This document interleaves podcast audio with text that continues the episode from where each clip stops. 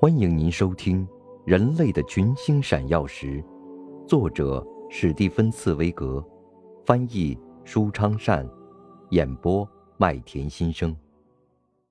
第一百三十三集，把政权交还给民众。自从西塞罗做了四次控告卡提丽娜的演说以来，他热切盼望的具有历史意义的时刻，终于随着三月十五日。凯撒被刺的那一天而到来。要是他当时就知道如何利用这一刻，该有多好啊！那样的话，我们所有的人就会在学校里学到另一种完全不同的历史。西塞罗的名字将不仅作为一个有名望的作家的名字，而是作为共和政体拯救者的名字，作为罗马人的自由的真正守护神的名字。在李维和普克卢卡的编年史中永世流传。他的名字将会万古流芳，因为是他占据了一个独裁者空下的政权，并自愿把这个政权重新交还给人民。可是，在历史上却始终重演着这样的悲剧：恰恰是一个智慧出众的人，由于内心感到责任重大，往往在关键时刻。很难成为一个行动果敢的人。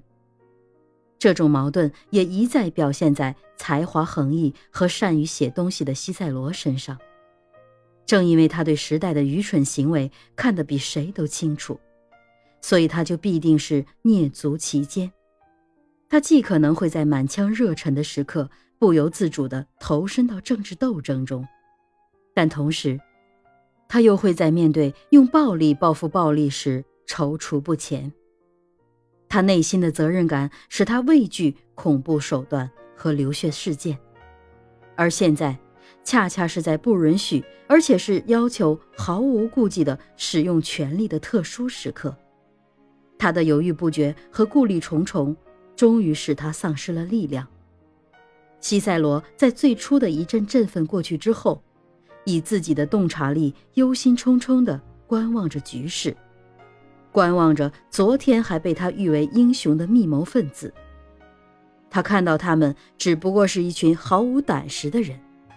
密谋分子起了恻隐之心，他们退却了。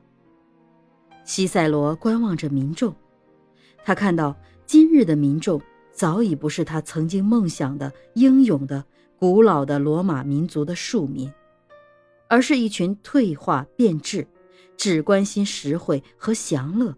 只关心吃喝玩乐的芸芸众生。这些民众像布鲁图斯和卡西乌斯这样的密谋分子，仅仅欢呼了一天。第二天，他们就向安东尼欢呼了。安东尼号召他们向密谋分子复仇。第三天，他们又向多拉贝拉欢呼了。这个人指挥他们把凯撒的雕像打倒在地。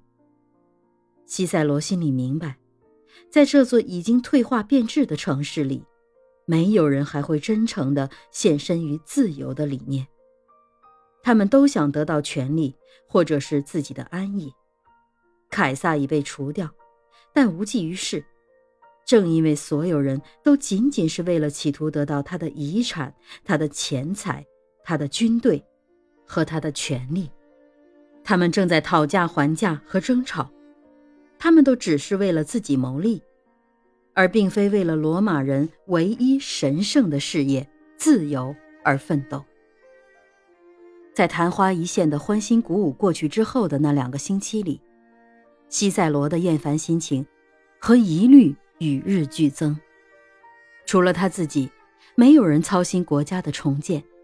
密谋分子对国家的感情已经消失，向往自由的意识。已经消失得无影无踪。动荡不安的局势使西塞罗感到厌倦，他不能再有任何错觉，以为自己的话有多大分量。面对自己的失败，西塞罗不得不承认，他所扮演的调解折中的角色已不起作用。他不得不承认，不是自己太软弱无能，就是自己太缺乏勇气。以致他不能在内战即将发生的时刻，去拯救自己的祖国。于是，他就让国家自己去听天由命吧。四月初，他离开罗马，回到临近那不勒斯海湾的普托里，那里有他自己可供隐居的庄园。他又回到了自己的书斋，但却怀着又一次失望和又一次失败的情绪。您正在收听的是《人类的群星闪耀时》，演播麦田心声，感谢您的收听。